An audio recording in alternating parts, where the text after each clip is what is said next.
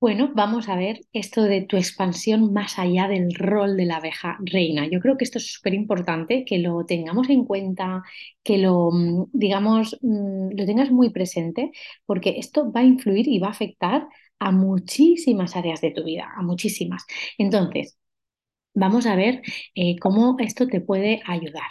Lo primero es que eh, muchas veces yo hablo de arquetipos, de cómo, em, bueno, desde dónde nos relacionamos, de, de cuál es eh, el significado verdadero, ¿no? De, de, operar desde el arquetipo de la reina.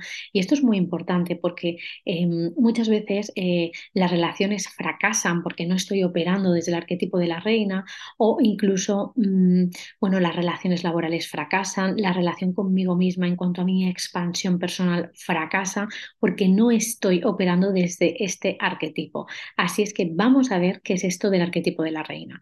Normalmente se asocia la reina a un ser o muy dulce, muy benévolo, o a un ser líder, a un ser agresivo.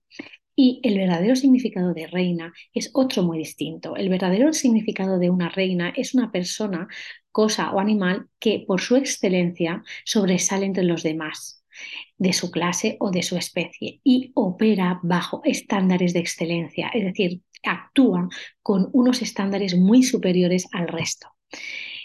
El arquetipo realmente un arquetipo, significa una idea colectiva, una idea que hay en, en, a nivel mundial sobre lo que es una reina. ¿Verdad que yo te digo lo que es una madre y tú sabes lo que es una madre? Bueno, pues cuando yo digo lo que es una reina, nosotras, ¿no? las mujeres pensamos en que representa el poder y la autoridad de todas las mujeres. ¿no? Y realmente eh, está muy asociado este arquetipo a la parte oscura y puede estar afectándote a ti y te puede estar impidiendo alcanzar tu potencial personal y también el potencial en tus relaciones, ¿no? Entonces, ¿cuál es la parte oscura que se nos ha asociado a operar o actuar bajo lo que es un arquetipo de reina? Bueno, la, la imagen de la reina de las tinieblas o la reina malvada, ¿no? Ha sido realmente reflejo de, en muchas ocasiones, de escritores, eh, hombres en concreto, que realmente han escrito cuentos infantiles y populares y entonces a la reina le otorgan la fuerza del mal, ¿no? Y también ha sido descrita como un, una mujer con tendencia a la histeria, amiga del mal. Vemos ejemplos en Blancanieves, en La Bella Durmiente.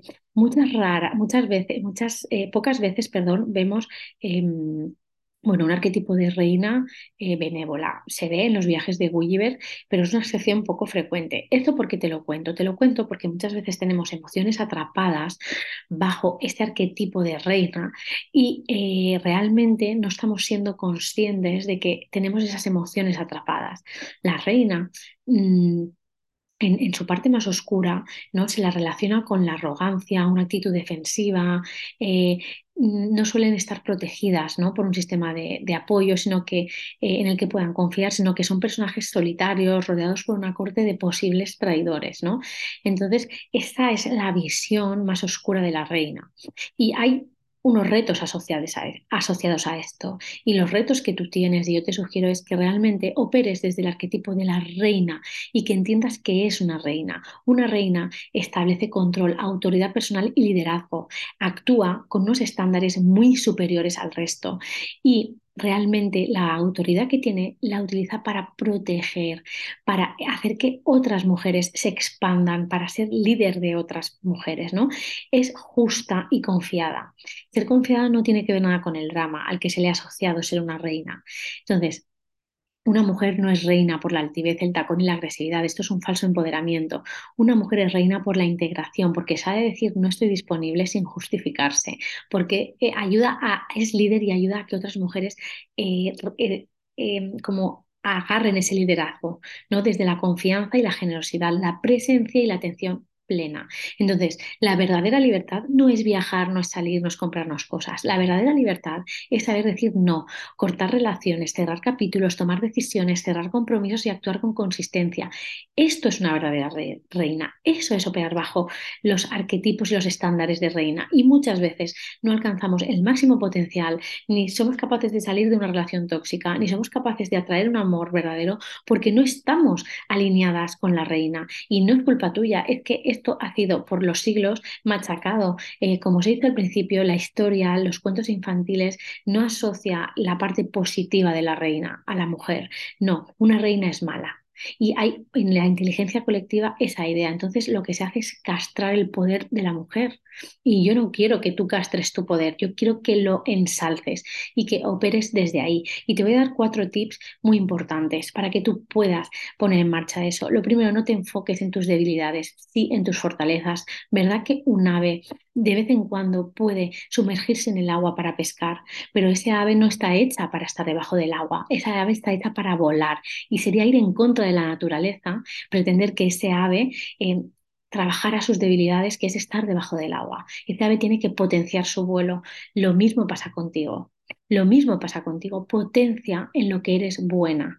Estate con gente que saca lo mejor de ti. Di no a relaciones que sabes que no potencian, que no están en tu máximo potencial crea el ambiente de la reina para crear.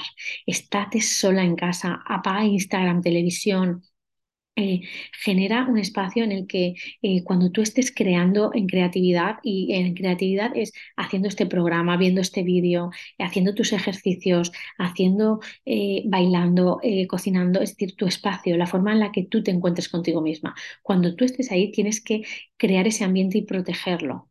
Es decir, saber decir no.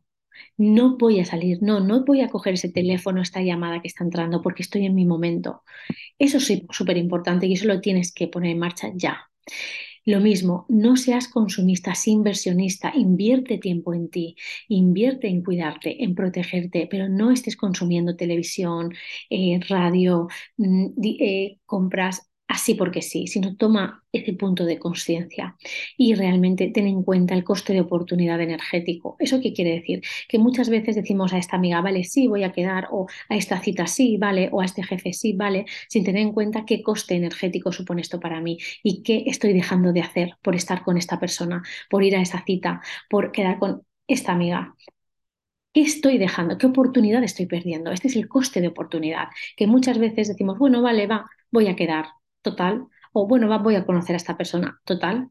Y el total es muy importante. Tenemos que tomar conciencia, poner conciencia, qué es lo que yo estoy dejando de hacer por estar con esta persona, por estar haciendo esto, por decir que sí a este favor. Eso es muy importante porque así y solo entonces vas a poder operar desde ese arquetipo de la reina que va a abrir un mundo muy potente de posibilidades.